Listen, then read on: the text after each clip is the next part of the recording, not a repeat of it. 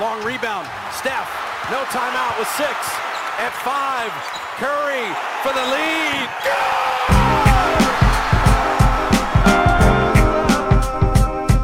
Reverse. Reverse. Reverse. The game is a game. The game is a game. The game is a game. The game is a game. Always. Always. Always. Salut à toutes et à tous Bienvenue dans un nouvel épisode du podcast de l'équipe Rivers Basket Session. Je suis Théophile Messer, l'un des rédacteurs en chef de, Rivers et de Basket Session. Euh, avant qu'on commence le podcast, je vous rappelle que le, dernier MOOC, le numéro 11 spécial Michael Jordan, est toujours disponible euh, sur le site de Basket Session. Je voudrais aussi vous rappeler qu'il reste encore quelques exemplaires de notre réédition du MOOC 4 spécial New York. Euh, c'était une réédition premium en format vraiment XL avec, sur lequel on avait encore plus mis l'accent sur, sur, la qualité. Donc là, il en reste vraiment quelques-uns simplement donc si vous avez loupé ce numéro qui vous intéresse, euh, voilà, je vous invite à aller euh, jeter un œil sur, euh, sur le site de Basket Session tant qu'il en reste encore quelques-uns. Et puis pour ce nouvel épisode, je suis rejoint par, par mes deux acolytes favoris et réguliers, Shai Mamou, Antoine Pimel, les plus, les plus fines plumes de, du, basket, du basket en France. comment, ça va, comment ça va les gars, tout simplement, pour commencer? Tranquille. Super, un peu, un peu fatigué. J'ai regardé le la NCA euh, féminine avec euh, les exploits de Caitlin Clark euh, à 41 points en triple-double. Voilà. Truc de hipster, mais je vous le conseille. truc de hipster, je sais pas. En tout cas, des triple-doubles au tournoi, dans le tournoi final à 40 points, il n'y a pas dû y en avoir 50 ni chez, les, C'est la, première fois. Ah bah c'est la première fois, ouais. Et je, vous, je, vous, conseille de vous y intéresser, c'est sympa. Malheureusement, la française Lou Lopez Sénéchal et Yukon ont perdu, mais il y a encore de belles choses à voir. T'avais pas annoncé Yukon vainqueur? Oh le salaud Il dit tous les ça. Je vu passer Il est dit sans regarder les rosters, ça. Ouais, c'est ça. Non, non, ouais. En début de tournoi, j'avais dit Yukon vainqueur, ouais. Mais c'était la grosse cote. Ils sont, euh, sont décimés. Euh. Mais je te, je, je retiens, je, je, je t'afficherai sur tes pronos la prochaine fois, t'inquiète. Bon, bah, Regardez ça pour une net session, pardon. Voilà, puisqu'on parle de déception, le thème du jour, tout simple, euh, le crash quand même, euh, je pense que le terme est pas trop fort des Dallas Mavericks.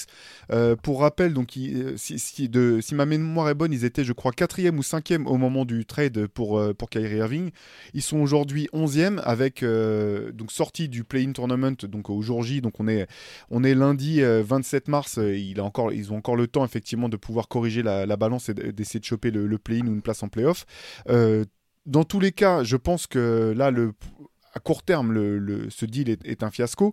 Euh, je pense qu'on va pouvoir, on va pouvoir en discuter un petit peu dans, le détail. C'est aussi euh, problématique pour le long terme, enfin le moyen terme et le long terme, que, que la grève de Kyrie Irving pardon, n'est pas suffi à relancer euh, les, comment dire, les, velléités de, Dallas cette saison. Euh, nous, c'est vrai, pour un petit rappel, quand on avait fait, on avait fait un podcast dans la foulée du, trade, euh, on avait été quand même assez sceptiques, je pense, tous les trois, sur, sur l'intérêt pour Dallas de, tenter le pari Kyrie Irving. Encore une fois, c'est vrai que dans les commentaires, certains nous avaient un peu accusé d'être des haters de, de Kyrie. La question, c'est pas tant ça, c'est vrai que c'est un joueur qui a tout le talent du monde, ça je pense qu'on est, on est tous d'accord pour, pour le souligner, mais qui pour diverses raisons, puis on, va peut-être y revenir, euh, c'était quand même un risque malgré tout de, voilà, de, vouloir parier sur ce joueur-là pour sauver euh, les chances de Dallas, notamment en raison aussi des, de la manière dont l'équipe de Dallas était déjà structurée à la base. Tout n'est pas, pas bien sûr, n'est pas la faute de, de Kyrie Irving dans tout ça, mais c'est vrai qu'on était un peu sceptique, je pense, euh, sur, sur la manière dont, la grève pourrait prendre. pour commencer, Chai et Antoine, tout simplement, vous malgré tout, est-ce que, est que, vous êtes surpris finalement de voir Dallas dans cette situation Ou est-ce que vous aviez imaginé que ça pourrait être euh, à ce point un worst case scénario en gros? Je, je, vais, te répondre en, me lançant des fleurs pour commencer. Mais oui. Euh, non, mais euh, pour montrer le scepticisme et pour montrer que le scepticisme, il n'était pas uniquement lié à Kyrie. moi, juste après, j'avais fait un article qui s'appelait 4 raisons pour lesquelles les Mavs vont droit dans le mur. Et c'était pas juste sur Kyrie, c'était pour tout ce que tu as évoqué juste avant, c'est-à-dire euh, euh, la façon dont elle était, dont cette équipe était composée, structurée, la façon, dont, enfin ce qu'ils ont récupéré dans le trade pour Kyrie.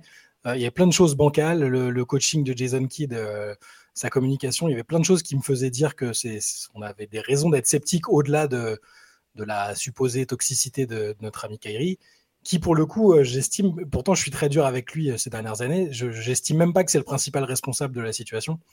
Euh, donc c'est absolument pas une surprise. J'aurais aimé qu'on se trompe parce que parce qu'il y a plein de joueurs que, qu'on aime bien dedans, qu'on n'a pas envie de voir des équipes se cracher. Hein, c'est pas c'est, dans l'intérêt de personne. Mais là c'était tellement prévisibles et c'est même pire que ce à quoi je m'attendais personnellement parce que je pensais qu'à ce stade de la saison, on serait au moins certain que de les avoir au play-in.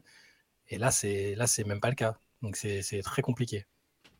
Ouais, moi aussi, j'avais été sceptique. Euh, voilà, je vous encourage, de toute façon, je vous invite tous à réécouter le, le podcast qu'on avait fait après le trade, qui complétera, j'imagine bien celui-là. Mais oui, voilà, moi aussi, j'avais été sceptique. Je pensais que c'était, je pense, je pensais, je pense, et je penserais encore sans doute que, que ce n'est pas que ce n'est pas un bon move, en tout cas que c'était pas le move qu'il fallait faire et que c'était trop esqué pour les Mavericks.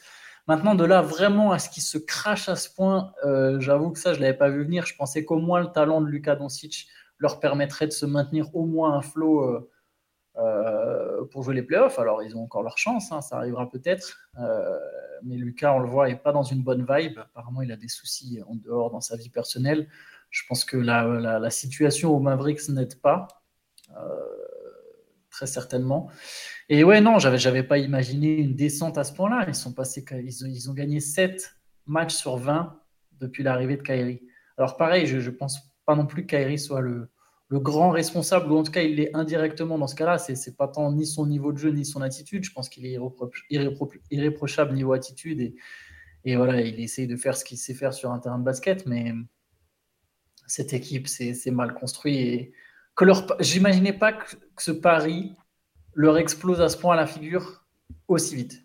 Mais quelque part, je vais te laisser du coup là-dessus Théo, quelque part je me dis que c'est presque bon pour eux que ça se casse la gueule le plus vite possible.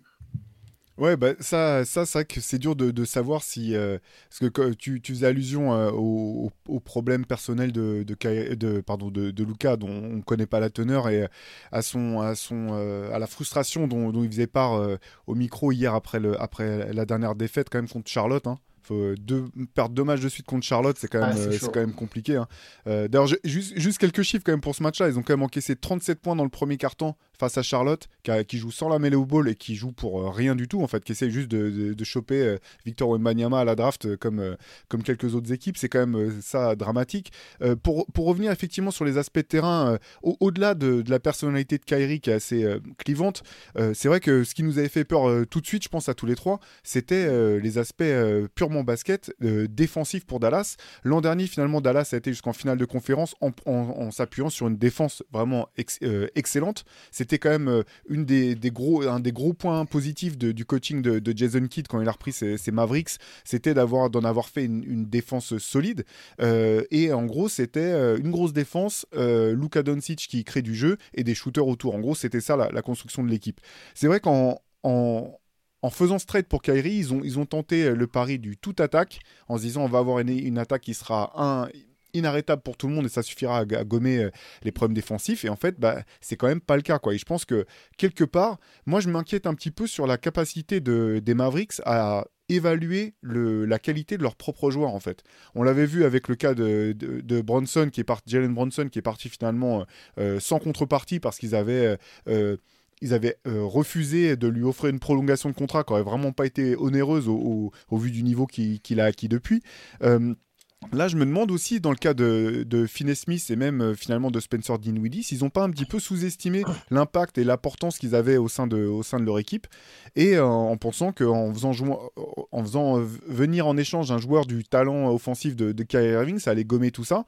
Euh, je pense que c'est quand même un petit peu inquiétant, euh, même euh, très inquiétant, parce que si on regarde, mis à part même la, draft de, de, de, Luka Doncic, c'est sur les dix dernières années, il y a quand même peu de, de coups brillantissimes à, à mettre comment dire, dans, au crédit de, des Mavericks. moi, c'est ça qui, qui m'inquiète un petit peu pour, pour la suite. C'est pour ça que je suis un peu embêté pour répondre à ta question, Antoine, ou du moins pour prendre le, flambeau que tu m'as que tu m'as passé. Mais comment dire, est-ce que c'est mieux que ça soit maintenant ou que ça soit plus tard?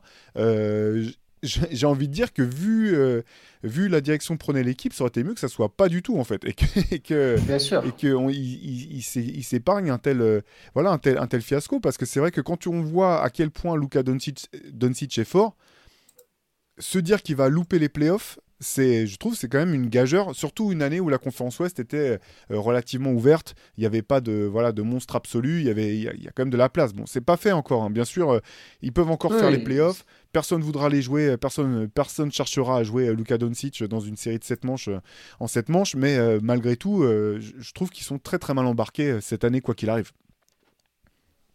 mais alors, juste pour réagir, que ce, que je voulais, ce que je voulais dire par euh, vaut mieux que ça arrive maintenant, c'est-à-dire une fois que le trade est fait, moi pour moi, en fait, ce, ce, hmm. trade, comment je voyais la chose, je me disais, bon, ça va pas marcher, mais le pire qui peut leur arriver, c'est qu'ils s'entêtent et qu'ils s'obstinent avec cette idée d'associer les deux et que ça leur joue des tours, euh, notamment le jour où Kairi inévitablement euh, relâchera une dinguerie comme il en a lâché un peu partout. Je suis désolé, j'ai plus aucun doute là-dessus, moi, maintenant, aujourd'hui, qu'il y a un moment où ça posera problème. Il y a même déjà des, dirigeants qui, en anonyme, alors c'est toujours très facile en anonyme, c'est toujours très facile d'un point de vue extérieur, mais voilà, il y en a déjà qui disent que de toute façon, Kairi sera irréprochable jusqu'au moment où il signe son contrat, et dès qu'il aura eu son argent, ça sera une autre paire de manches.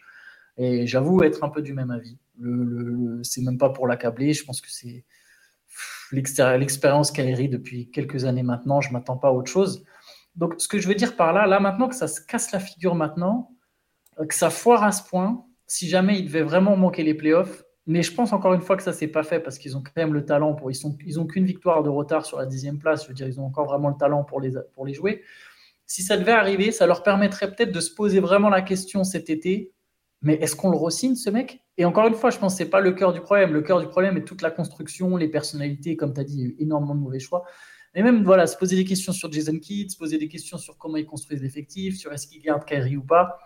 Euh, c'est des questions. Si cette équipe, elle sort au premier tour des playoffs en six manches, en, se, battant, euh, on va se dire, ah bah, c'était la première saison ensemble, il faut attendre, tu vois, et ainsi de suite, et il y aura toujours une excuse. Là, si vraiment ça se casse la gueule dès maintenant, il y a peut-être cette conversation qui, je pense, est très importante à Dallas, de dire, OK, mais bon, qu'est-ce qu'on fait? J'ai l'impression qu'ils ont fait un pari désespéré, là où ils n'avaient pas besoin d'être aussi désespérés. Quoi. Il n'y avait pas besoin d'attendre la première star disponible pour d'un coup lâcher euh, Dinwiddie et Finney Smith. c'est ça le problème. C'est-à-dire que pour moi, s'ils avaient cette capacité ou cette volonté de lâcher ces joueurs-là, de faire ce package-là, pour moi, il fallait le faire avec euh, peut-être déjà d'autres joueurs que Kyrie euh, et, et, essayer de garder un semblant d'équilibre parce qu'il y avait déjà des soucis défensif cette année sans, euh, sans ce move. Et là, tout ce, tout ce qu'on a ciblé, tout ce qu'on a ciblé juste après le trade, c'est-à-dire les problèmes de défense intérieure, ils se sont dit, oh, bah, c'est bon, on a Maxi Kleber, il est bien cool, ça va suffire. Euh, il fait ce qu'il peut, c'est un, un, joueur valeureux et tout, mais ça, ça résout rien. Et il continue de chercher, Kid continue de chercher les formules et il est, il est désespéré. Et, et, et, ça me fait mal de le dire parce que vous savez que c'est un de mes joueurs préférés. Et il est désespérant aussi dans sa communication dans ce qu'il transmet aux joueurs et l'énergie qui se dégage de l'équipe. Parce qu'il peut y avoir le tactique, le sportif, c'est très important, hein, c'est d'avoir un coach qui maîtrise euh, l'aspect tactique et tout ça, mais quand l'équipe elle a la tête dans le seau comme ça, que ton, meilleur joueur il, a visiblement des soucis personnels, euh, il continue de jouer, hein, il continue de claquer du 40 points, il n'y a, pas de souci, mais bah, si, l'énergie qui dégage elle est pas bonne et, que, ça, n'aide pas l'équipe à sortir la tête de l'eau, c'est un problème aussi. Et en plus tactiquement, il trouve, euh, trouve pas de solution des matchs où euh, là, Powell, cette nuit, il joue 4 minutes, il se dit, bon, bah, finalement, c'est pas la bonne solution, il retente d'autres trucs, un coup euh, Josh Green, un coup Hardy, enfin, c'est à ce stade de la saison, c'est pour moi, c'est ultra problématique de ne pas avoir de bonnes formules euh, à, proposer. Et là, c'est pour dédouaner Kyrie, il n'est pas irréprochable. Je ne l'ai pas trouvé, moi, irréprochable, comme on le dit depuis qu'il est là, parce qu'il y a eu deux, trois petits trucs très discrets à l'échelle de Kyrie, mais pour moi, c'était déjà pas mal. mais sinon, dire, il fait ce qu'il apporte ce qu'il est capable d'apporter offensivement. Euh, il, est plutôt là, il fait pas trop de vagues plus que ça, mais c'est le, problème est global. Ils ont rien résolu avec le trade qu'ils ont fait. Ils se sont mis d'autres problèmes dans les pattes. Et euh, là, même s'il y a la qualification au playoff, qui est mathématiquement plus que possible, je suis plus dans cet état d'esprit où je me dis, bah c'est bon, ils ont Doncic, donc dans tous les cas, personne veut les jouer. Euh, ils ont dans tous les cas confiance en ce qu'ils peuvent faire. Là, je, pour moi, il n'y a plus de formule bonne et on a un soliste plus un autre soliste et autour des gens qui naviguent un peu à vue un coach qui est en perdition. Et c'est ultra compliqué d'être optimiste euh, alors qu'il est pour moi. Ouais, d'autant que même quand, ils ont pu être alignés tous les deux, ça n'a pas particulièrement marché. Ils ont gagné trois donc ils, sont ils ont un bilan de trois victoires pour sept défaites quand ils ont joué ensemble. Donc c'est pas non plus comme si ça avait été euh, la formule magique. On se rappelle du côté des Nets, on se disait quand ils avaient euh, Harden, euh, Kyrie Irving et Kelly, et ils étaient inarrêtables. Effectivement, sur le tout petit échantillon où les trois joueurs ont pu jouer mm. ensemble, il y avait une, attaque qui était partie pour être historiquement l'une des plus incroyables de, tous les temps. Là, c'est même pas le cas quand ils sont, quand ils sont tous les deux alignés. D'autant que je, ne suis pas non plus étonné parce que pour le coup, pour Lucas, je pense que c'est pas simple non plus de, s'adapter. lui qui est habitué à avoir tout le temps la balle, à jouer tous les ballons. je pense que pour le coup, vu son jeune âge, malgré tout son talent et son, son QI et basket incroyable, ça, ça, demande un petit peu quand même de il y a une courbe d'apprentissage, je pense, pour que ça puisse euh, vraiment, vraiment fonctionner. Ce qui, ce, qui est, ce qui est flippant, euh, je vais revenir à la question que tu, tu, euh, tu soulevais tout à l'heure, Antoine, que faire en gros de Kyrie cet été pour Dallas? Donc Kyrie Irving est free agent cet été. Ça serait malgré tout dramatique en fait pour Dallas si, si jamais Kyrie devait partir sans, contre, sans contrepartie. La, meilleure solution, moi, je pense, euh, pour, pour Dallas, ce serait d'arriver à monter un sign, un sign and trade pour pouvoir le re-signer, puis, puis le trader dans, dans, la foulée pour récupérer des assets, alors que ça soit soit un joueur aussi fort, soit au moins pouvoir refaire le, le plein en, en, en, matériel, en gros, pour pouvoir mettre ensuite d'autres deals en place et renforcer l'équipe, ou du moins construire une équipe plus cohérente. Mais ça, ça demande quand même, enfin, c'est très flou. Il faut que tu trouves un partenaire euh, euh, qui, est, qui, est, intéressé pour avoir Kyrie Irving pour que, pour que ça le fasse. Il faut que Kyrie Irving soit d'accord aussi, parce qu'il a le choix aussi de dire non, euh, j'en ai rien à faire. Moi, je, je ferai jeune, je vais directement signer avec une autre équipe. J'ai pas besoin de vous rendre service pour quoi que ce soit. Donc, il y a tellement de paramètres qui sont pas en, comment dire que, que, les, Dallas maîtrise pas ça me semble super compliqué et c'est vrai que l'été me fait flipper quand tu penses que lui est free agent, il y a Christian Wood qui est free agent aussi, pareil, s'il part sans contrepartie, bah c'est encore un, sale coup pour, Dallas. Donc euh, l'été me semble. Ça, peut être l'été de. L'été peut être cauchemardesque en fait pour, pour Dallas. Je ne vois pas qui va donner un contrat max à Kyrie aujourd'hui, même si c'est ce, qui est, ce dont il a envie. Tout le monde peut prendre en compte aujourd'hui le fait que bah, c'est plus le joueur. Euh, même si ça reste un joueur euh, au talent exceptionnel, c'est un joueur qui vient avec ses, complexité et qui te provoque une situation qui est pas simple à gérer, aussi bien sportivement que, que sur le plan extra-sportif. Euh, je sais pas quelle équipe, que ce soit via un sign and trade ou, même en, tant que free agent, et Dallas y compris, ce serait pour moi un move risqué.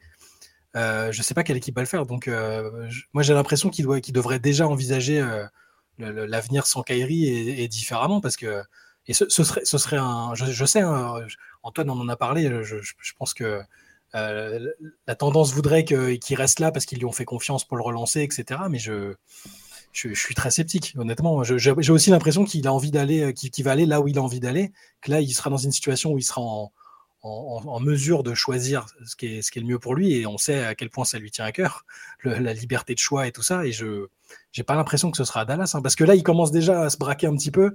Il commence à sentir que les gens le blâment pas, pas, à raison d'ailleurs. Hein. Il, est très ciblé directement. Ah bah voilà, depuis qu'il est là, euh, euh tout part en cacahuète. Et, j'ai l'impression qu'il va passer en mode Kairi. Euh, il va mettre la carapace et se dire bon bah je vais aller là où on veut bien de moi et où je suis pas, je vais pas être désigné responsable d'emblée. Après où est-ce que ce sera, je sais pas. Moi juste un truc pour revenir sur le terrain d'abord. Euh, ce qui m'a marqué, euh, au-delà de tout ce, que, tout ce qui est vrai sur la défense, hein, le problème de défense intérieure, comme tu disais, Théo, tu commençais aussi à dire que l'attaque, c'était pas non plus extraordinaire et que c'était un apprentissage pour Lucas. Euh, il n'y a pas de connexion entre Kairi et Lucas Doncic sur le terrain. Je, ne parle pas de leur relation en dehors, je parle uniquement de leur synergie sur le terrain. Alors oui, ça fait, fait pas non plus beaucoup de matchs, mais il n'y a pas. Il a pas et pire, je trouve qu'il y a de moins en moins, on en parlait tout à l'heure un peu avec notre, stagiaire Benjamin Moubèche, euh, c'est-à-dire qu'au début, il y a eu un peu d'effort, et en fait, maintenant, c'est juste à toi, à moi. Il n'y a a pas une vraie association, il n'y a pas quelque chose où chacun se tire vers le haut. C'est juste, euh, voilà, un tour de rôle. Et je pense que c'est l'adversité qui fait ça, en fait. Dans l'adversité, tu vois les vrais comportements. Et aujourd'hui, Lucas Doncic, je pense qu'il n'est pas tout à fait prêt. Je me souviens, avant même qu'il y ait ce transfert, on se posait déjà les questions, mais l'étape pour Lucas, c'est quand il y aura un autre vrai joueur autour de lui, d'apprendre à vraiment jouer avec lui. Pour l'instant, il est pas. Peut-être que c'est pas le bon joueur autour de lui aussi, mais en tout cas, pour l'instant, c'est compliqué. Vraiment, c'est chacun leur tour. Pareil, je vous invite à regarder les matchs des Mavericks. Vous verrez que c'est juste des possessions qui s'enchaînent. Euh, notamment hier en première mi-temps, c'est très marquant des, pick and roll et des isolations qui s'enchaînent entre les deux, euh, où chacun, euh, chacun essaye de, créer, de faire la différence. Hein pendant que l'autre attend, grosso modo.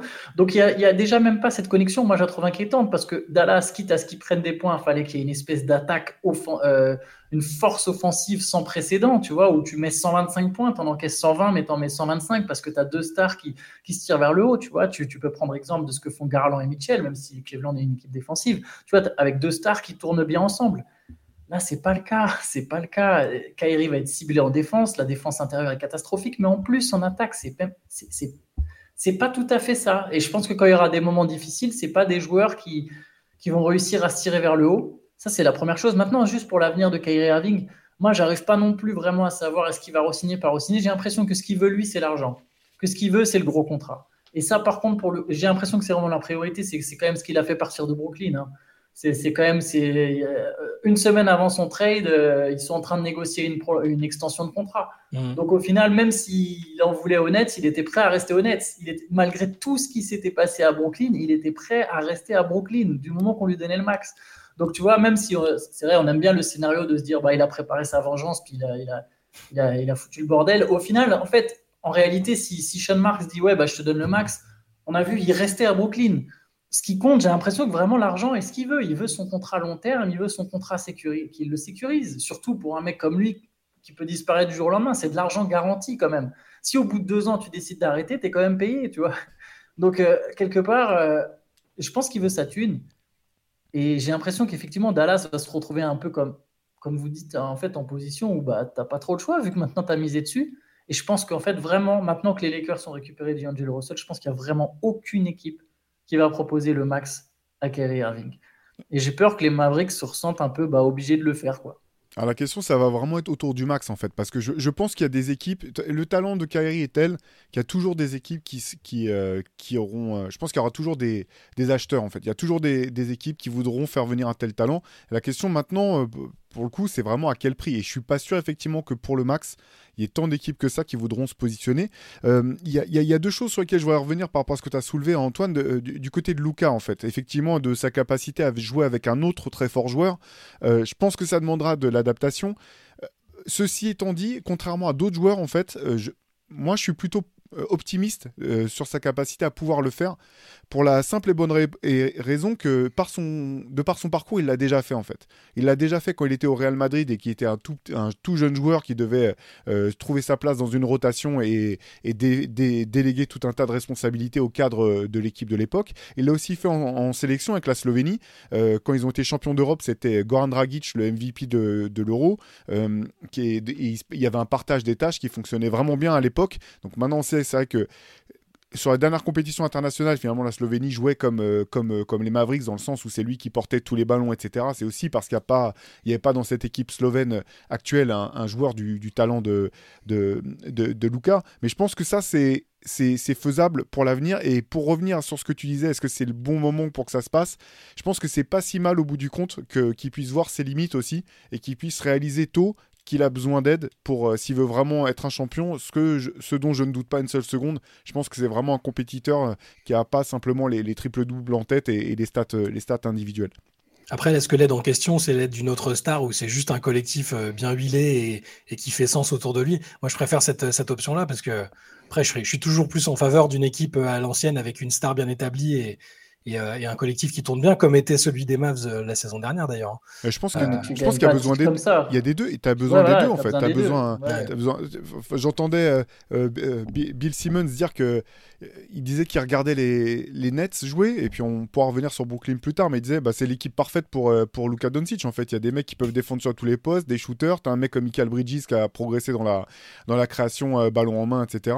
Et en fait, effectivement, il te faut, il te faut des, des joueurs de. Il te faut un système qui fonctionne des joueurs qui fonctionnent, mais tu as aussi besoin euh, d'un, voire de deux joueurs euh, potentiels stars. Après, est-ce que ça veut dire euh, superstar C'est une autre question. Je suis, effectivement, je pense qu'il y a d'autres moyens d'y arriver, mais tu as besoin de stars malgré tout. Pour moi, non, de star, ouais, mais pour moi, si, si tu mets justement, si tu mets Luca à Brooklyn là avec l'effectif qui est actuellement, bah, pour moi, c'est un, un contender à l'est, tu vois.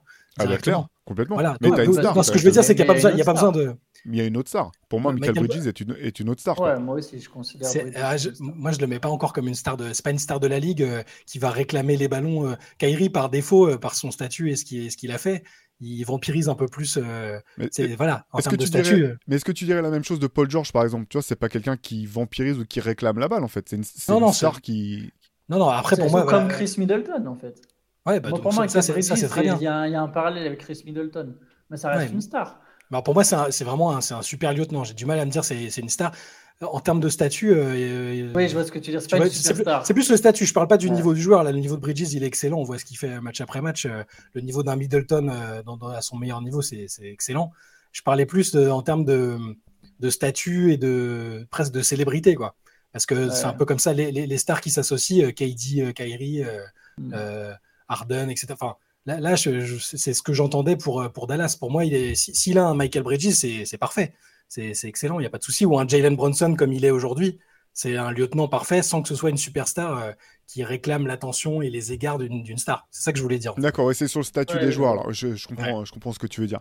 Et euh, il y, a une autre chose, pardon, sur laquelle je voulais revenir, mais après on n'est pas obligé de développer. C'est sur Kyrie lui-même en fait, parce qu'il y a quand même la question. Euh, alors là, il y a peut-être beaucoup de subjectivité de ma part, mais malgré tout son talent, moi, je, ne vous cache pas que j'ai jamais réussi à voir en lui un joueur vraiment qui fait gagner ton équipe. Alors bien sûr, il a été champion NBA avec, avec les Cavs et avec, euh, avec LeBron, mais si on regarde le bilan des Cavs avant le retour de LeBron, quand c'était lui la seule star, alors l'effectif n'était pas flamboyant, hein, je suis d'accord, j'attendais pas qu'il porte équipe et qu'il les emmène jusqu'au titre tout seul, mais c'est pas extraordinaire. Euh, quand il est à Boston, finalement, on est obligé de revenir un petit peu dessus. Ils sont l'année où ils vont le plus loin, c'est l'année où il est blessé, où il joue pas les, où il joue pas toute la fin de saison. Il y a quand même ce problème, je trouve, dans le sens où c'est un joueur incroyable techniquement. Euh, il, est, il est beau, il fait des choses incroyables, mais moi je vois, je vois pas en lui vraiment un joueur qui forcément te fait gagner.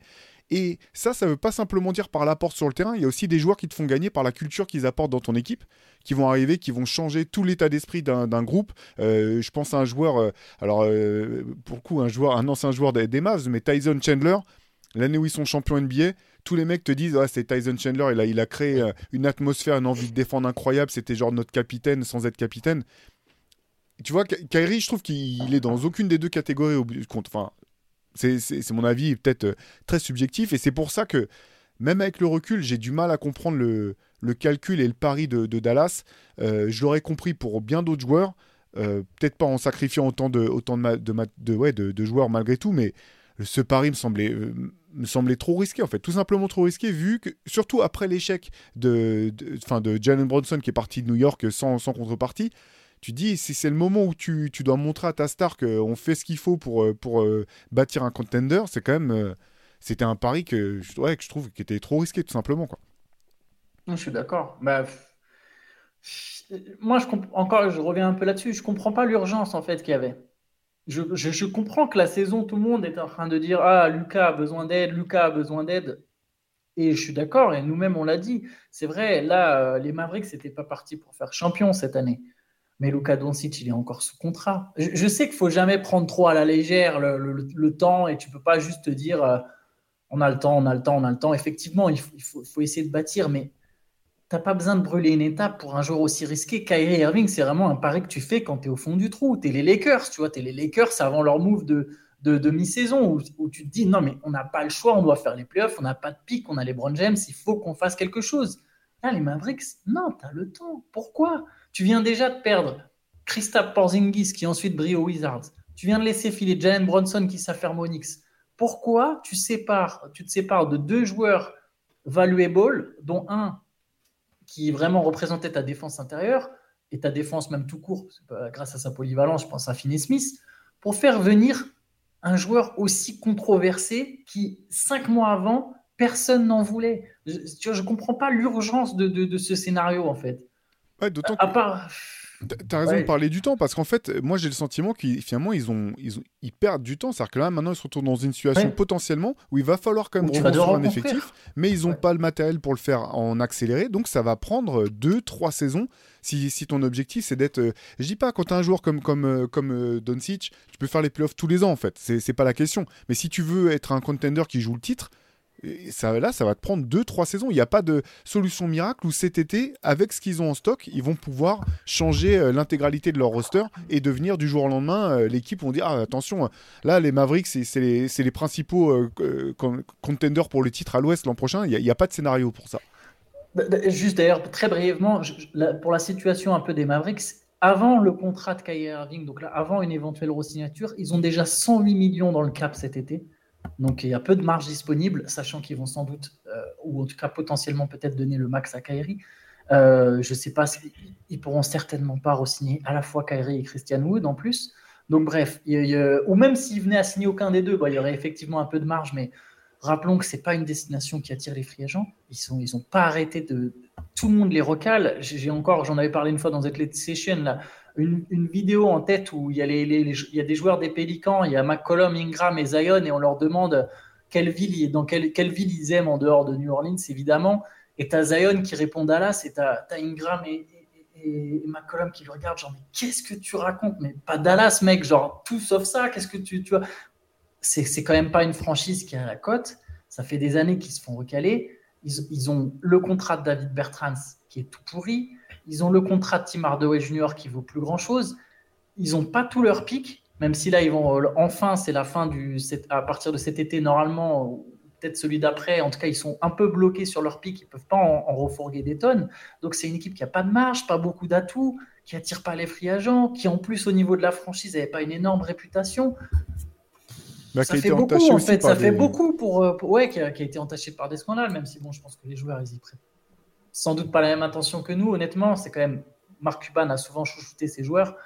Euh, ça fait quand même beaucoup, beaucoup d'éléments à charge pour reconstruire une équipe qui, effectivement, comme tu l'as dit, il faudrait plus qu'une intersaison là pour construire une équipe, de, une équipe pour le titre. Il en faut au moins deux, voire peut-être trois. Et là, pour le coup, tu arrives au bout du contrat de Luka Doncic. Ouais, je pense que si ça, si ça marche pas, euh, je, je, pense que Cuban va mettre fin à l'expérience avec Nico Harrison parce que là, j'ai eu l'impression que sur, la, enfin, sur le cas de Kyrie, il lui a vraiment laissé euh, la marge de manœuvre pour, pour prendre ce risque-là parce que Harrison et Kyrie se connaissent depuis longtemps et c'est un peu son gars. Il s'est dit c'est moi qui vais le relancer. Dans les confs de presse, il, il pas de dire euh, il n'y a aucun risque à le faire venir, il y a même un risque à ne pas le faire venir, sinon on n'arrivera pas à avancer je pense que là, là, la responsabilité va lui échoir si ça fonctionne pas et, et, on sera reparti pour une reconstruction euh, très importante à Dallas. Je vois pas les choses autrement en fait. Et c'est d'autant plus inquiétant, tu as raison, Shai, euh, enfin de, de, le souligner que finalement il n'y a rien à reprocher objectivement à Kyrie. Quoi. Il, était, il a été là, il a joué, il a, il a pas, enfin il y a, il y a rien à lui reprocher en fait. Il est sur le terrain, il est bon, donc c'est pas. Comme dans le vestiaire, il est intéressant aussi. Excuse-moi, je, te coupe. Euh, il, il, est, il, est, adulé, enfin il est pas adulé, il est encensé pour, pour, sa, pour sa présence dans le vestiaire. Donc, a juste un truc. C'est la meilleure version de Kyrie qu'il pouvait avoir, tout se passe bien, et pourtant ça fonctionne pas. Il y a juste un, truc qui m'a. Voilà, j'ai pas, j'ai pas assez enquêté pour dire que c'était un problème, mais juste le fait de le voir manquer deux matchs pour aller au funérailles d'un d'un activiste new-yorkais euh, qu'il qui n'avait jamais rencontré, mais ça lui a quand même fait manquer deux matchs. Et c'est pile à la période, euh, sur la période à laquelle il est revenu avec une blessure au pied. Enfin, le timing m'a paru un peu. Euh, alors, c'est, c'est, pas, je veux pas chercher la petite bête à tout prix, mais voilà, j'ai eu l'impression qu'il n'y avait pas de fumée sans feu à ce moment-là, qu'il commençait à prendre un peu de liberté, à faire ce qu'il voulait derrière, sur le terrain, je dire, il a fait à peu près ce qu'on lui demandait. Hein. C'est pas du tout de sa faute si les Mavs sont comme ça. Mais, et là, comme par hasard, toujours pas. Encore une fois, je veux pas passer pour le Kyrie hater. C'est un mec que j'ai adoré au début de sa carrière euh, et même euh, humainement. Hein. Mais euh, là, on voit que les Mavs sont dans le dur. C'est pile le moment où il commence à se braquer un peu en conf de presse, où sur Twitter, il commence à remettre des, des dessins, des caricatures sur l'espèce de complot mondial et le système qui est. Qui. Et, en général, après, il se passe rien de bon quand, quand il commence à, être plus occupé par les à côté du basket, qui sont très importants. Hein. Je veux dire, on le répétera jamais assez, hein, mais c'est juste que Kyrie, on connaît le mode de fonctionnement et quand il commence à être dans ce mode-là, c'est que, c'est que sur le terrain, ça va pas et qu'en dehors, ça va pas spécialement non plus. Et, c'est pour ça que je pense qu'il n'est est pas forcément très épanoui euh, à, Dallas et que, et que pas voué à, se poursuivre très longtemps. Ouais, donc la question, c'est ça, ça, reste ça pour Dallas cet été, c'est quel scénario à Kyrie, comment aborder la, la question. C'est vrai que même quand ils avaient fait venir Christian Wood, moi j'ai trouvé que c'était un, c'était plutôt un bon move en fait mhm. pour, pour Dallas. J'avoue que je m'explique pas complètement pourquoi ça ne marche pas aussi, ça marche pas mieux. Euh, si c'est un problème de relationnel entre Jason Kidd et Christian Wood, c'est vraiment. Après, euh, là aussi, il faut reconnaître que finalement, c'est un mec qui a jamais, qui est jamais resté plus d'une saison quasiment dans une franchise, à part aux Rockets où ils l'ont gardé parce que de toute façon, il était là. Euh, euh, voilà, il l'avait récupéré. Il voulait pas en faire quelque chose en particulier, juste il attendait qu'il y ait une bonne offre pour pouvoir, pour pouvoir s'en séparer à nouveau. Donc là, il y a aussi un certainement quelque chose à regarder du côté du, joueur en lui-même. Mais finalement, si tu le fais venir en disant bon, ben, on va le relancer, si ça se marche, si ça marche bien, et que ça marche chez nous et qu'on lui montre que qu'on, comment dire, qu'on qu'on sait comment maximiser son, potentiel, il va re-signer, même si on sait qu'il est déjà sera free agent cet été. Mais là, si tu te retrouves avec deux mecs maintenant qui peuvent se, qui peuvent se barrer, et que toi, tu as donné beaucoup de choses en échange pour finalement potentiellement ne même pas faire les playoffs, c'est vraiment catastrophique. Et comme tu disais, Shai, je pense que cet été, il y a des questions à se poser du côté GM, euh, potentiellement aussi du côté du, du coach. De, du coach. Ah, hein. L'an dernier, j'avais été le premier à dire que Faut que ça saute. j'y avais pas cru, mais que Jason Kidd avait euh, su- fait une super, une super saison. euh, Enfin, l'an dernier, c'était son impact avait été Ouais. palpable. Euh, rien à dire de ce côté-là. C'est aussi un coach qui, a- euh, qui est rarement resté longtemps dans une même franchise depuis qu'il est entraîneur. Ça se passe rarement bien sur. sur Il est sans concession, on, le- on le voit bien de toute façon. Dès que ça va pas, dès que ça, il commence à avoir des difficultés au niveau de la communication et même des choix euh, un peu old school euh, sur la façon de gérer les rotations et tout ça, euh, c'est compliqué. Je, pense- je pense vraiment pas que Kidd soit un mauvais coach, hein, mais c'est peut-être pas, c'est pas un coach pour toutes les situations. Et là, là, j'- enfin, franchement, allez voir les, les réactions d'après match après chaque défaite des Mavs, c'est terrible. Il en a fait des, des incroyables depuis le début de la saison. hein. Enfin, des, je suis un spectateur comme un autre, j'ai juste des meilleures places que vous. et il dit ça. c'est que des trucs comme ça et c'est même pas sur la boutade où il rigole il est vraiment euh, non non euh, moi j'y peux rien c'est aux joueurs de se démerder en gros enfin c'est c'est fou Ouais, compliqué. Pour finir, peut-être refermer la page sur, sur Dallas. euh, bon, même si euh, j'imagine qu'on a, on a dit pas mal de choses à, à ce sujet déjà. euh, Est-ce que vous voyez, vous, non, quel serait pour vous plutôt le scénario idéal pour Dallas? Donc, je parle pas de la fin de saison, mais plutôt de l'intersaison. Début de saison prochaine au training camp, quelle serait la, la- la si- la- la situation idéale pour Dallas? Est-ce que vous en voyez une pour Dallas? Sais pas comment, il faut quel miracle pour que Pascal Siakam il se retrouve à Dallas? Euh, c'est des joueurs comme ça, mais euh, Le Ça veut c'est dire qu'il que viendra per- pas en échange de c'est Kyrie c'est ça, ça- Non, mais non, je- ouais, non. je- alors, dans mon scénario, Kyrie il, il part, on va savoir où.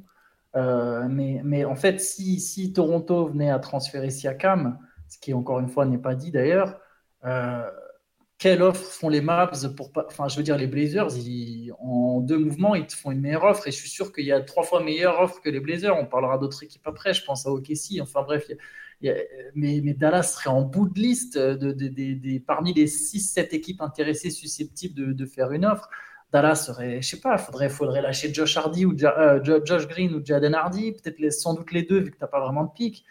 Euh, mettre aussi un transfert. Enfin, c'est pareil je suis comme toi je sais pas comment peuvent y arriver mais le seul, le seul moyen de rester compétitif c'est de trouver ce fameux euh, sidekick ou lieutenant de luxe pour Doncic et je sais pas à quelle échéance ils peuvent y arriver et de quelle manière sans, sans se déplumer totalement ils, se- sont coupés l'herbe sous le pied en faisant, en faisant venir Kyrie et en perdant des assets Euh, honnêtement, c'est très dur, je trouve, d'être optimiste à, court terme pour, euh, pour Dallas.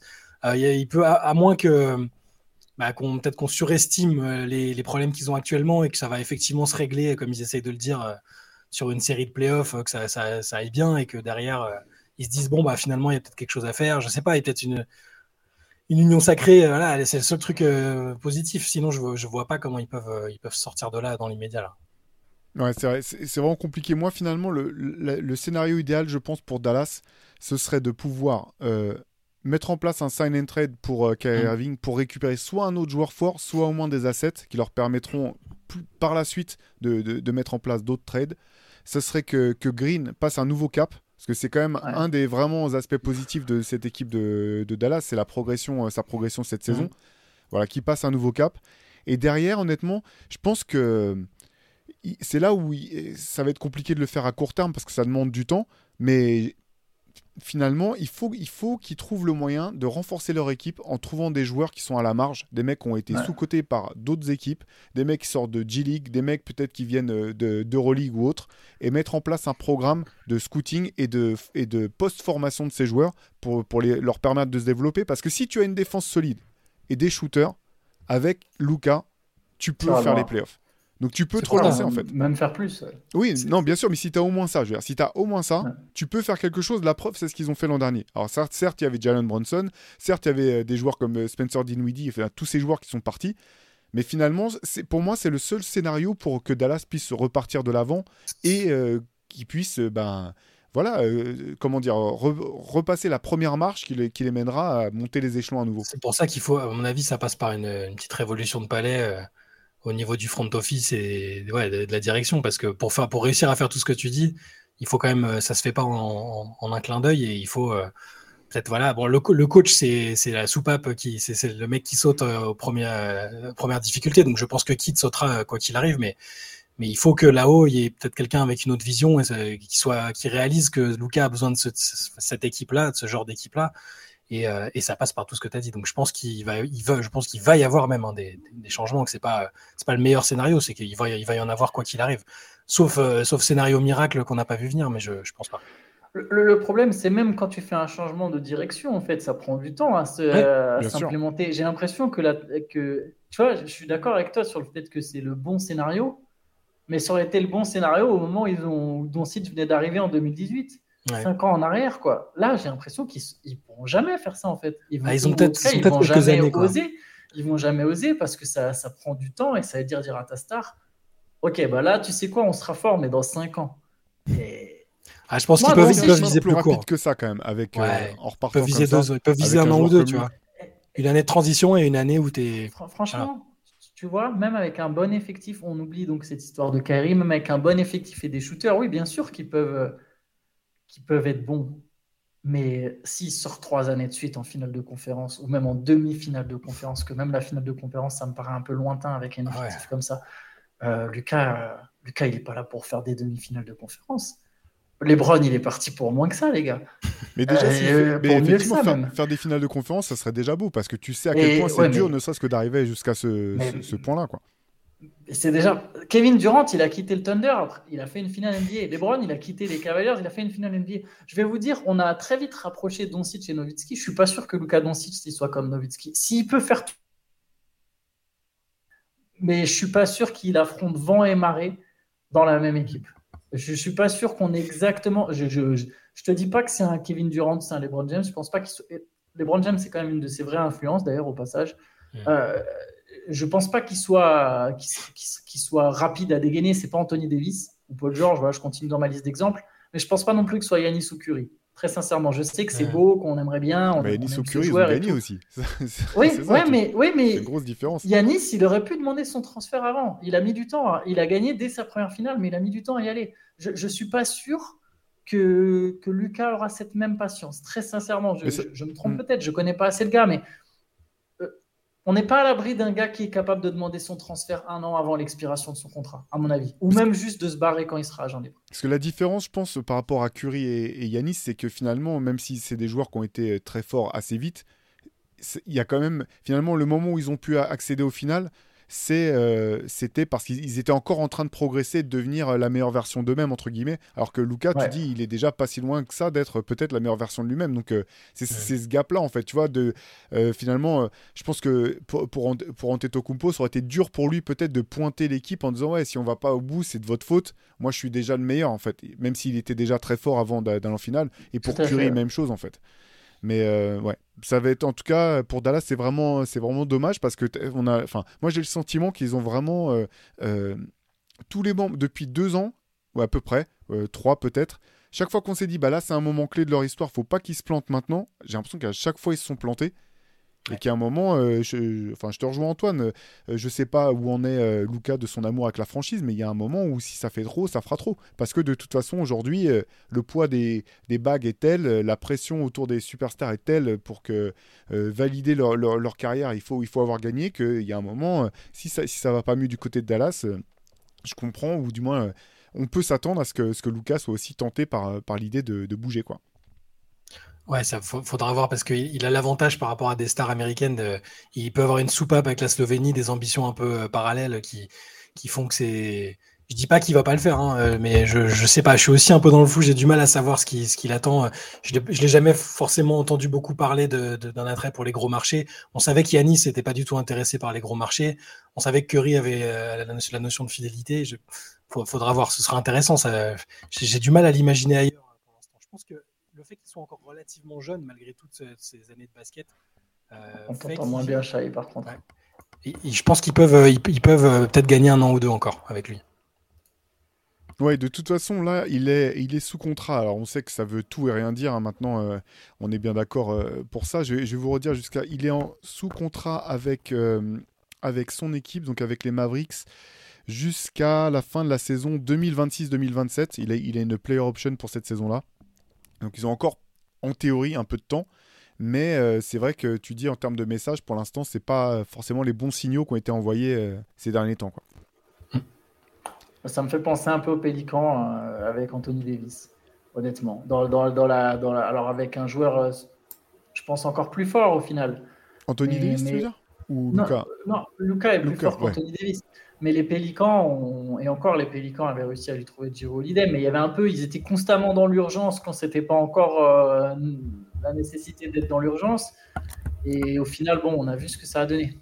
Il y a des similitudes pour moi. Non, mais c'est intéressant parce qu'à l'inverse, on peut parler de Milwaukee qui euh, avait euh, genre le trade pour jouer Holiday, c'était un trade Mhm. important comme ils avaient sacrifié beaucoup de choses, mais pour le coup, ils avaient ciblé parfaitement le joueur qui leur manquait pour réaliser leur, euh, le- leur, poten- leur plein potentiel. C'est le, le contre-exemple parfait, je trouve, en fait, d'une équipe qui a pris un risque à un moment, Mhm. en sachant qu'ils avaient une bonne équipe, mais qui était peut-être pas suffisamment forte pour vraiment pouvoir aller au bout, et qui a su cibler parfaitement le joueur qui, qui lui manquait pour, en termes de, d'état d'esprit, de, de niveau de jeu, de qualité euh, euh, purement basket de ce qu'il apportait sur le terrain. Mais bon, après voilà, hein, c'est pas simple. hein. On- Ouais.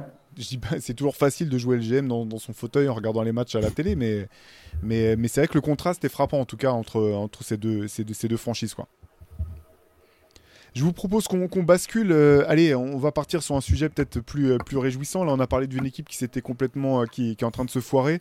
On, souhaite, en tout cas, pour, pour tout le talent dont est fait Luca, que, que, ça bougera. Je vous propose qu'on parle plutôt d'équipes qui, qui peuvent vite créer la surprise l'an prochain. Euh, moi, j'en avais, euh, on, en- discutait entre nous, on en avait identifié au moins trois. Je vous propose qu'on commence en tout cas par la première, la plus évidente, euh, sans aucun doute, à tel point que ce sera même plus forcément tant une surprise que ça. C'est le, Thunder. Pour faire une petite, une petite intro, c'est vrai que on avait été très euh, euh, attristé d'apprendre la, blessure de Chet Holmgren en début de saison, parce qu'on on s'était dit un peu vite, ah, bah, au moment où ils allaient enfin gagner des matchs, peut-être avoir des vrais objectifs après avoir joué euh, le Process 2 pendant, pendant 3-4 ans, euh, finalement tout retombe, à plat.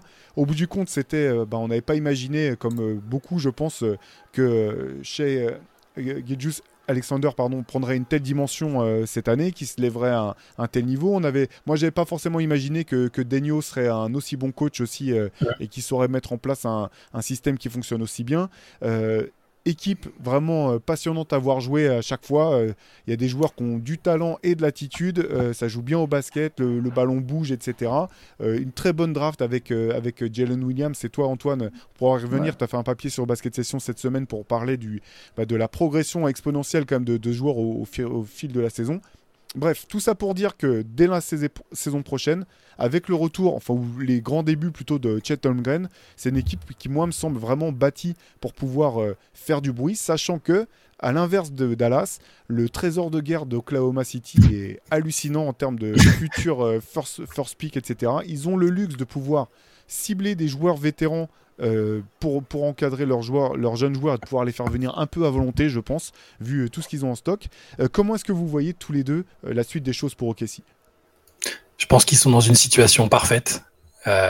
J'adore leur situation, j'adore comment, comment ça joue déjà maintenant sans complexe. On va voir ce ce qu'Holmgren donnera dès l'année prochaine, mais ils ont, il leur manque juste peut-être un vétéran ou deux qui sont, qui sont déjà allés loin en playoff dans leur carrière. Parce que chez Gilgeous Alexander, il est déjà sur un, honnêtement sur un niveau euh, pour être candidat au MVP, ou un top 5 MVP, il est déjà euh, capable de le faire, je pense. Euh, Josh Giddy, c'est un super joueur. Jalen Williams, euh, c'est il a, enfin, il a quasiment relancé la course au rookie de l'année alors qu'on s'y attendait pas. Ils ont des stoppers comme, euh, comme Dort. Il y, a, il y a plein de choses qui sont déjà en place qui font que c'est déjà actuellement une équipe sympa qui est c'est pas impossible de les imaginer faire la surprise au premier tour, je pense. S'ils tombent contre un adversaire qui est un peu moins sûr de ses forces, c'est pas, peut pas l'exclure totalement. Et l'année prochaine, euh, ça va être, euh, s'ils ont pas de blessés, euh, ça, va être un régal de voir ce qu'ils vont faire pendant l'intersaison.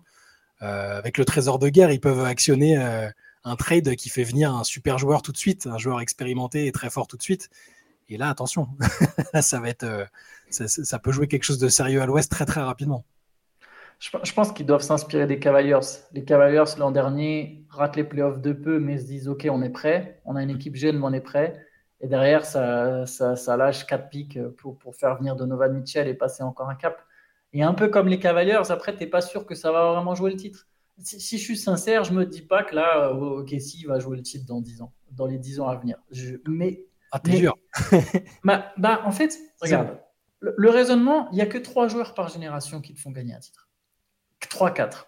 Là, sur les, depuis 2013, il n'y a que Kawhi, Curry, LeBron et Giannis qui ont fait gagner un titre à leur équipe. Il y a très peu de joueurs qui t'emmènent au bout. Il y en a très peu. Il y en a une poignée par génération. Est-ce que Shai Gildeus Alexander sera dans ce lot? Je ne sais pas. Mais j'allais pas dire ça de manière péjorative ou pour, vraiment rabaisser le Thunder. en fait, dans, façon, dans, l'idée, il n'y a pas non. Enfin, de la même façon qu'il n'y a pas beaucoup de joueurs qui, jouent le titre, qui peuvent vraiment te mener au titre, il n'y a, a qu'une équipe qui gagne chaque année.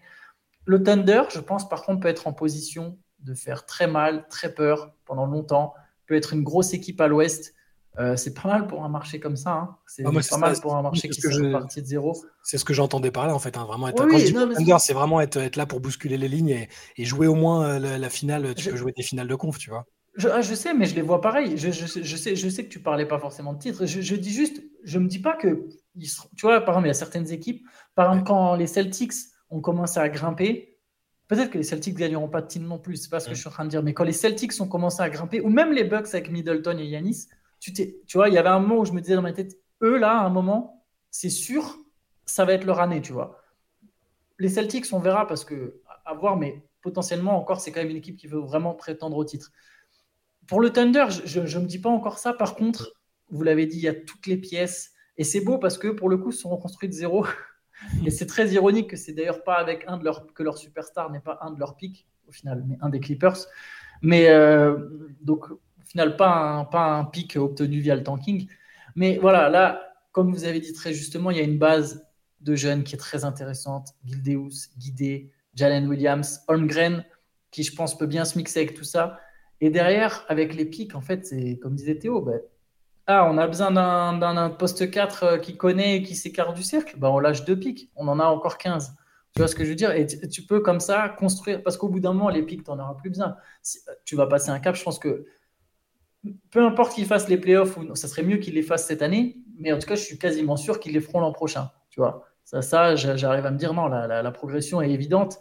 Mmh. Euh, après, tu peux je pense que tu peux pas toujours griller les étapes et les Pélicans en sont une preuve, ou même les Grizzlies en font une preuve. Tu passes pas non plus du premier tour au final de conférence ou du premier tour au final NBA. Mais ouais, on a une équipe qui est partie pour durer à l'ouest aussi longtemps que Shai Gildeus Alexander voudra y jouer. Donc euh, ça, ça va être très très intéressant dès la saison prochaine, ouais. Ouais, c'est clair, parce qu'en fait, dès la saison prochaine, en fait, avec Holmgren, quel que soit son, son niveau euh, effectif, euh, ils peuvent pas être moins bons que cette année. Et je pense qu'ils seront, ils, seront euh, à mon, de, mon point de vue, sauf blessure, bien sûr, ça on peut pas le prévoir, mais ils seront mathématiquement forcément meilleurs en fait. leurs jeunes joueurs seront encore plus aguerris. Ils vont récupérer un joueur qui est quand même un, qui a un potentiel énorme et qui pourra que n'apporter. Et en plus, il va arriver dans une équipe où finalement, bah, il aura pas besoin de porter tout le poids de l'équipe sur les épaules parce qu'elle est déjà plutôt pas mal cette équipe. Donc je pense qu'en termes de pression, c'est plutôt intéressant.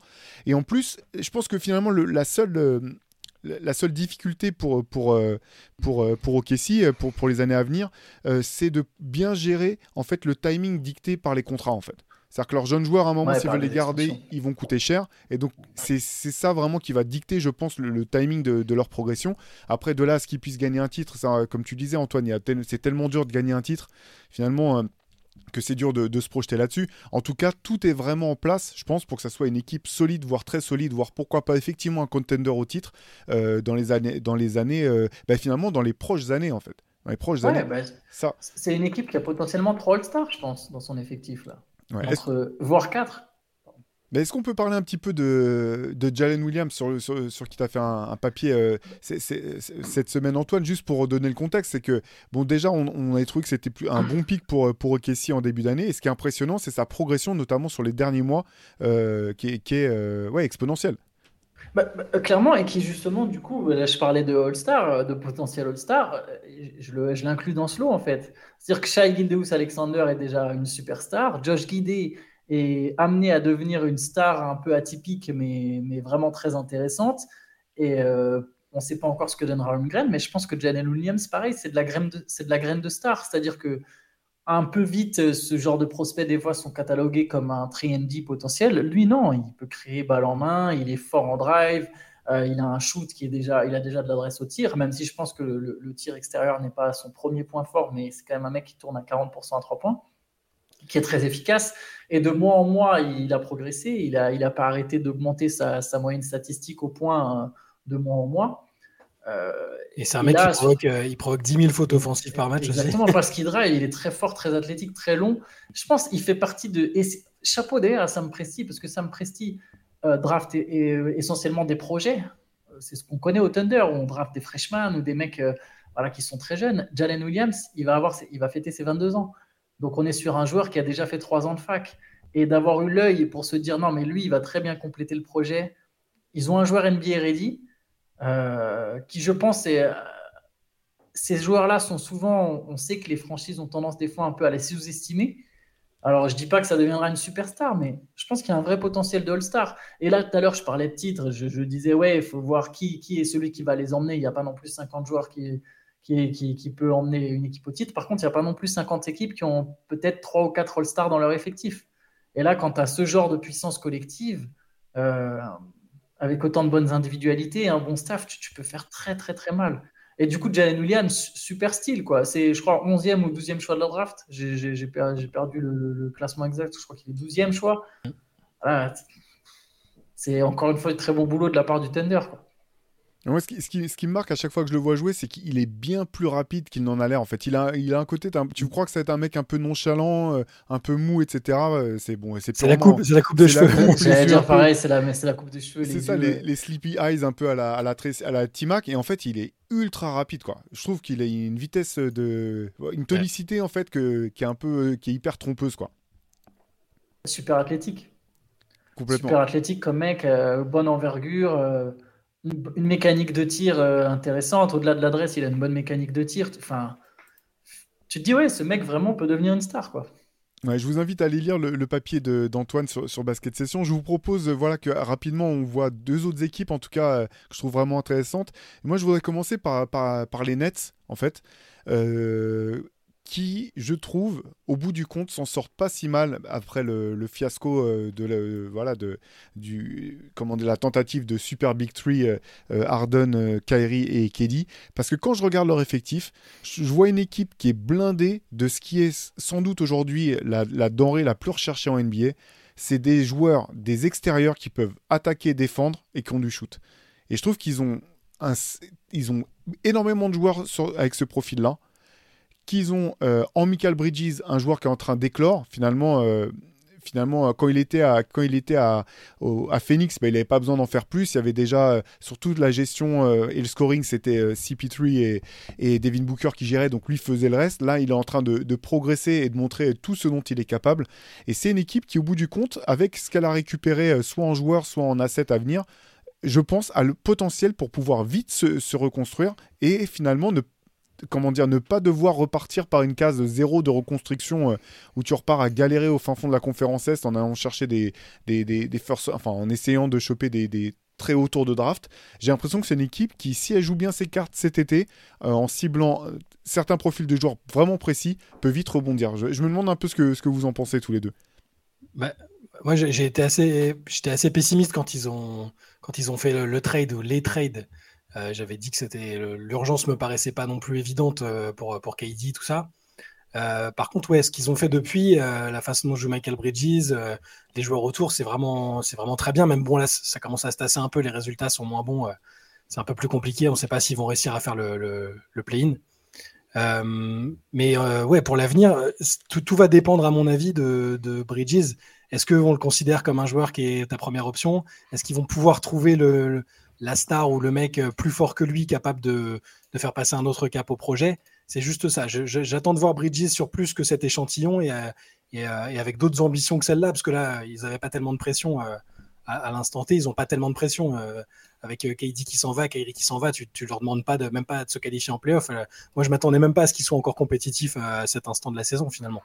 donc j'attends, ça va beaucoup dépendre de Bridges que j'adore, mais dont je suis pas sûr que ce soit franchise player en fait. Ah bah, c'est pas, grave. Oui, c'est ah, pas, ce que je, voulais dire. Il y en a qui pensent, il y en a qui le pensent et, ça, et c'est pas non plus scandaleux de l'imaginer parce que le mec te claque des matchs à 40 points euh, tout en étant le, défenseur exceptionnel qu'on a déjà vu depuis quelques saisons.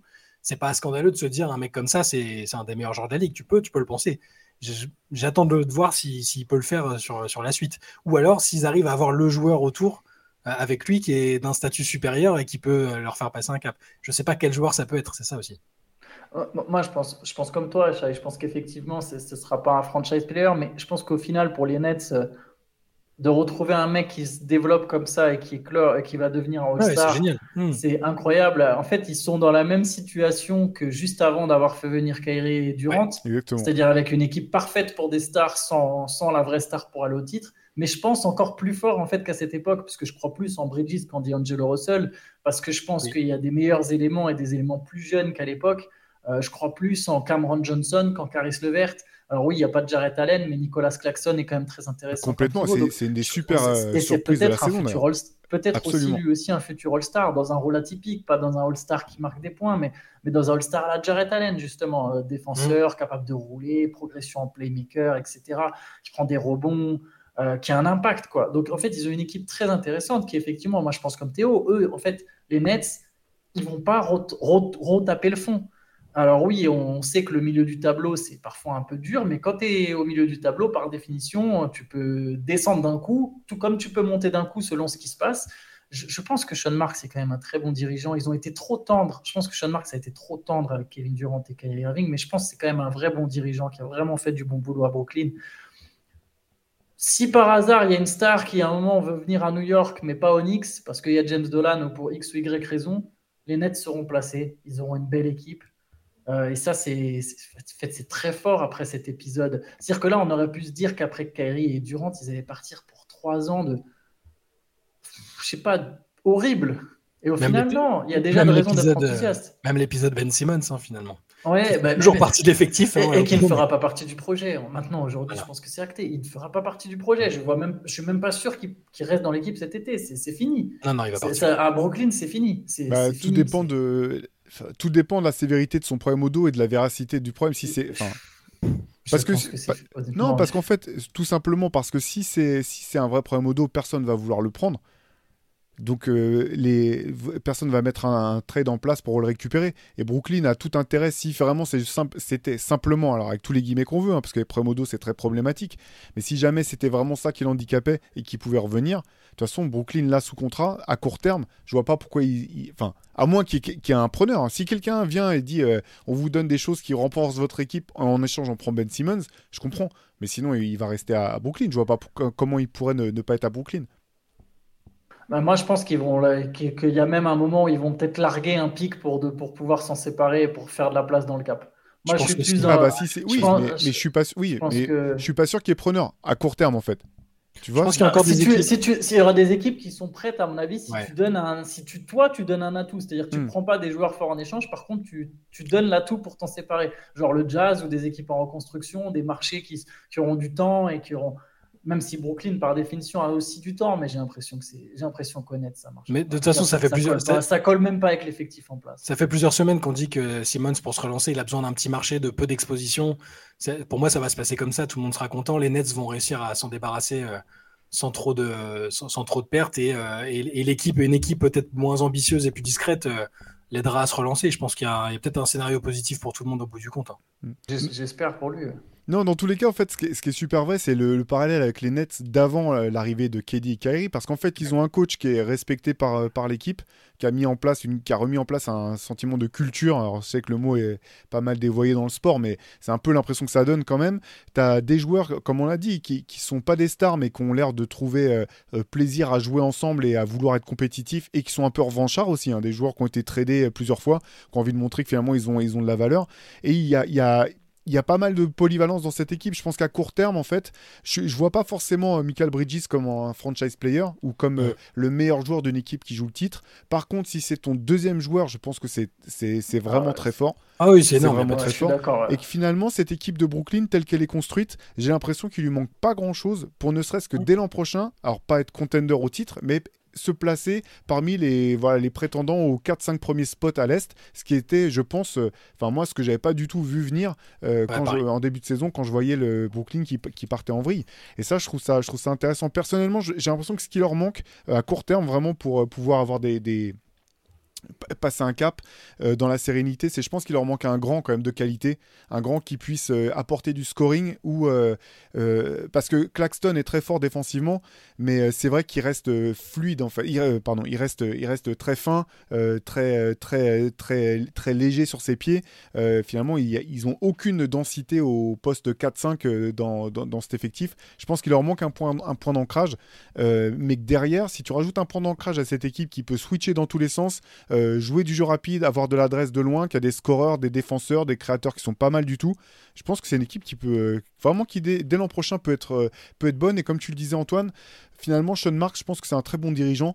Il a fait des paris qui étaient culottés, on va dire, mm. mais qui me semblent pas irraisonnables en fait. Si tu peux, honnêtement, si tu peux, si on, si on met de côté les aspects, comment dire, comment dire d'ambiance, de, de, d'ambiance de, vestiaire. Sur le, sur le terrain, si tu peux aligner James Harden, Kyrie Irving et Kevin Durant, quel, quel, quel dirigeant de NBA parmi les 30 équipes ne le fait pas quoi donc euh, c'est des paris qui n'ont pas marché, mais je pense pas que c'est au bout du compte c'était pas des paris. Euh, je pense que c'est des paris qui se justifiaient et qu'au bout du compte euh, Brooklyn s'en sort beaucoup mieux que j'aurais imaginé.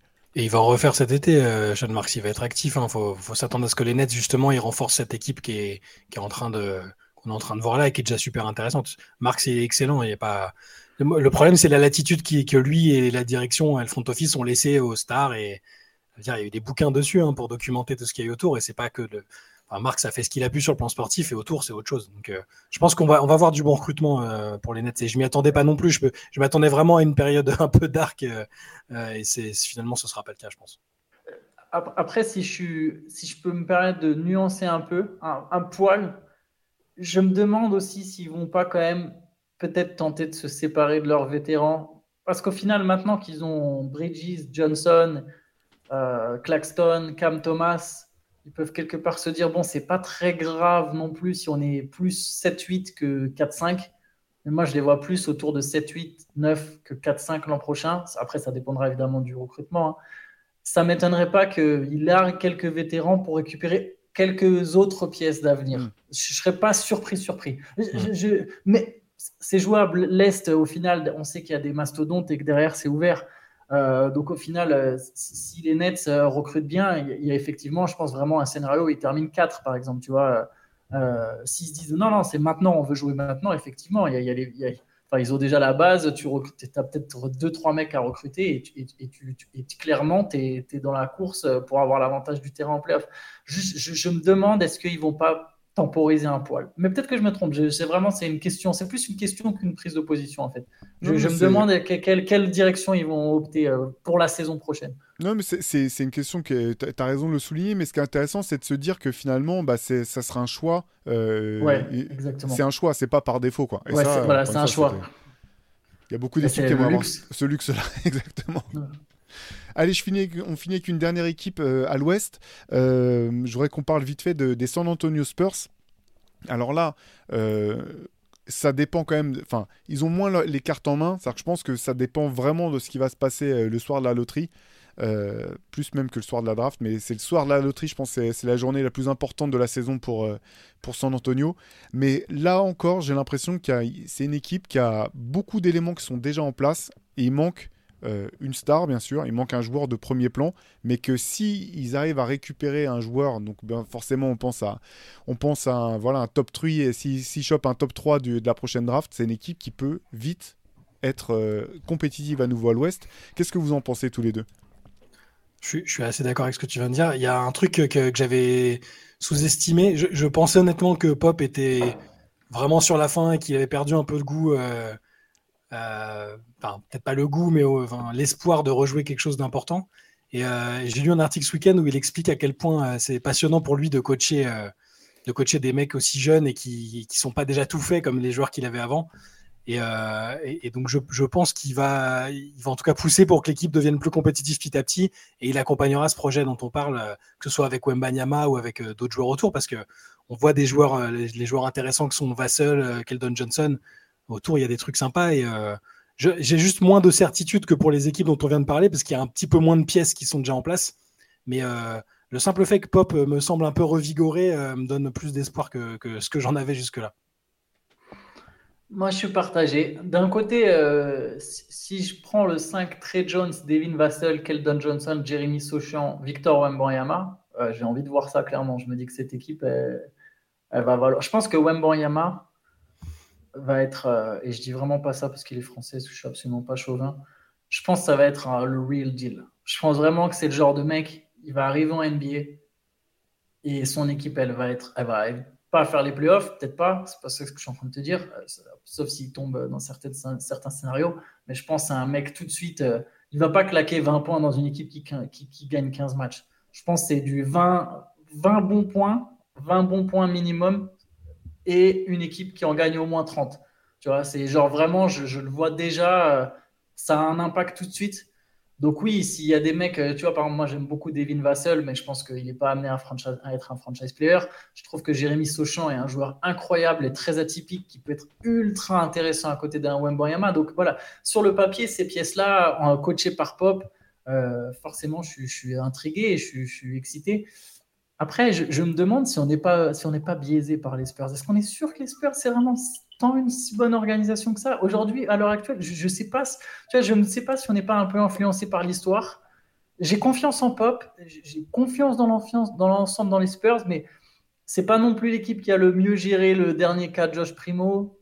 Tu vois, il y, a quand même eu quelques petites zones euh, un peu sombres. Après, voilà, c'est une équipe. Ils ont montré quand même qu'ils draftent bien. Caldon Johnson, Jérémy Sauchan, je peux les, tu vois, je peux redonner les noms. Mais bon, voilà, je je, pense que ça reste une très bonne franchise et, du coup, oui, je suis, je excité, mais voilà, au final, je vais reprendre ta face. Peut-être j'ai moins de certitude parce qu'il y a moins de pièces en place. Quoi. Mmh. Ouais, bah, je, suis tout à fait d'accord avec vous. C'est pour ça que je, notais l'importance du soir de la draft, en fait. Et comme toi, euh, Antoine, je pense que, que, Victor Wembanyama, c'est un joueur qui peut vraiment avoir un impact, pas simplement euh, faire des stats, mais qui peut vite avoir un impact. Et je pense que si ça devait être San Antonio, ça serait parfait parce que c'est une équipe qui joue déjà très bien au basket, qui a des joueurs hein, qui sont intéressants et surtout qui s'est développé, qui s'est développé ces joueurs. Et, que, et, quand je vois tout ça, je me dis qu'il y a de quoi faire une équipe. Alors, je ne dis pas que l'an prochain, ils vont euh, se taper, euh, euh, une, se, se, une place jusque dans le top 4 de la conférence Ouest. Hein, c'est pas ça que je dis, mais je pense qu'avec vraiment un joueur, alors il faut un joueur générationnel, enfin, ou du moins un joueur très fort. San Antonio on le sait, a eu peu de chance, peu de fois euh, l'occasion de drafter très haut. Ils ont eu une fois euh, la bonne année pour choper Tim Duncan. Derrière, ils ont réussi à mettre en place un trade avec le 15e pick pour récupérer euh, Kawhi Leonard. mais deux fois, ils ne se sont pas plantés. Quoi. Et deux fois, ça a payé. Et là, je pense que s'ils récupèrent un choix aussi, s'ils arrivent à choper un des deux premiers pics, ça peut vraiment vite être une équipe intéressante. Euh, comme vous, euh, on en parlait un petit peu euh, dans le, vous en aviez parlé dans, dans le, la late session la semaine dernière. Je m'étais permis de voilà de commenter un petit peu, mais sur Jérémy, Jérémy Sohan, moi j'y crois, j'y crois à fond. Je pense que c'est vraiment un joueur qui a un potentiel énorme, qui peut vraiment vite être très fort. Donc quand je vois tout ça mis bout à bout, ben, je me dis que c'est voilà, il y a, de quoi faire pour, pour San Antonio. Et je pense que c'est une vraie, une vraie bonne franchise. Tu parlais du, du cas Josh Primo. Euh, c'est vrai que ça a été mal géré. C'est vrai qu'effectivement, de ce qui, ce qui est ressorti, euh, je pense que ça n'a pas du tout été géré de la bonne manière. Par contre, ils ne sont pas trop plantés sur les joueurs quoi, depuis ah toujours. Et ils ne se trompent pas sur les joueurs. Derrière, ils ont un coach qui sait de quoi il parle. Et encore une fois, c'est quand même une vraie académie de jeu. C'est quand même deux des éléments les plus importants, je pense, quand tu essaies de, de construire une équipe de basket. Quoi. Et pour, euh, juste pour revenir sur Primo, au final, je trouve que dans la, dans, la situation compliquée que ça a été, ils en sont finalement plutôt bien sortis parce que la plainte euh, a été retirée. Alors c'est une entreprise américaine, hein, il y a la culture du secret, euh, de la volonté de ne pas balancer sur la place publique et d'essayer de gérer le linge sale le plus discrètement possible. Mais au final, alors ça a coûté bah, la présence de Primo. Hein, bon, c'était pas non plus c'était pas la superstar annoncée en NBA, c'était un joueur, un jeune talent au final, euh, je trouve que ça s'est un peu dilué, qu'on n'en parle plus trop et qu'ils ont, ils, ont plutôt rebondi correctement et qu'il n'y a pas d'autres problèmes que ça pour l'instant. Donc, euh, j'ai toujours confiance dans la, solidité euh, de, la, structure Spurs, en tout cas, des infrastructures qu'ils ont, qu'ils ont en place. Et, c'est pour ça qu'on n'arrête pas de dire que pour Wembanyama, ce serait parfait parce que euh, c'est pas une franchise dysfonctionnelle, donc il n'y aura pas de drama inutile et de, de questions euh, bizarres euh, dans le front office. Et euh, en même temps, il y a déjà des joueurs qui savent bien jouer au basket et qui ont, eu le droit à un an, voire parfois deux ans de développement avec Popovic. Et ça, ça n'a pas de prix. quoi. C'est clair. Et du coup, je viens d'apprendre qu'on disait Sohan. Ouais, c'est un polonais, c'est un nom de famille polonais. Sohan, il disait. Toi, tu nous la faisais en mode arrière droit du FC, du FC Sochaux. Après, pour l'organigramme, je crois qu'ils ont changé leur, leur GM. Hein, si, si, si je dis ouais, plus- c'était comment il s'appelait? C'était euh, C'est plus RC Bufford. non, hein. non, Bufford, ça fait quelques années déjà qu'il est, mais il est bon, Ouais. il est là, il est là sans être là. hein, On est content, on sait qu'il est, Oui, il est, il est passé, euh, je sais plus, il a un autre poste maintenant Oui, dans, dans la Ouais. franchise. il doit être haut, CEO, CEO ou euh, euh, le, le GM c'est Brian Wright apparemment. C'est lui Ouais. qui avait, c'est lui qui était un peu en première ligne euh, sur l'affaire Primo parce qu'il a pas trop, euh, il, il a pas tenu compte de la, des plaintes et tout ça. Voilà, c'était un peu lui qui est. Je sais pas s'il est encore en place. Ça faudrait qu'on vérifie. Bon, je, je vous, Yes. pro- je vous propose qu'on referme la, qu'on referme la page euh, sur ça. Euh, Voilà, Euh, en tout cas, trois équipes qui seront tous les coups vraiment intéressantes à suivre l'an prochain. Euh, nous, bah, vous pouvez retrouver Shai et Antoine avec Benjamin Moubèche demain soir, donc mardi soir pour la Late Session comme d'habitude. Nous, on se retrouve pour le podcast la semaine prochaine. D'ici là, vous savez sur Basket Session, vous avez toute l'info. Si vous n'avez pas encore commandé le, le MOOC spécial Jordan, je vous, je vous conseille d'aller jeter un coup d'œil, voire de le commander tant qu'il en reste. Ah, voilà, Shai qui le montre à- à l'image, parfait. Ah, nice. Voilà, n'hésitez pas à nous faire des retours. euh, euh, on a vraiment été euh, hyper touchés par euh, ceux que vous avez pu nous partager. Continuez à le faire, on, on les- on les repostera avec, avec grand plaisir. Et nous, on vous donne rendez-vous la semaine prochaine. Ciao Ciao. Ciao.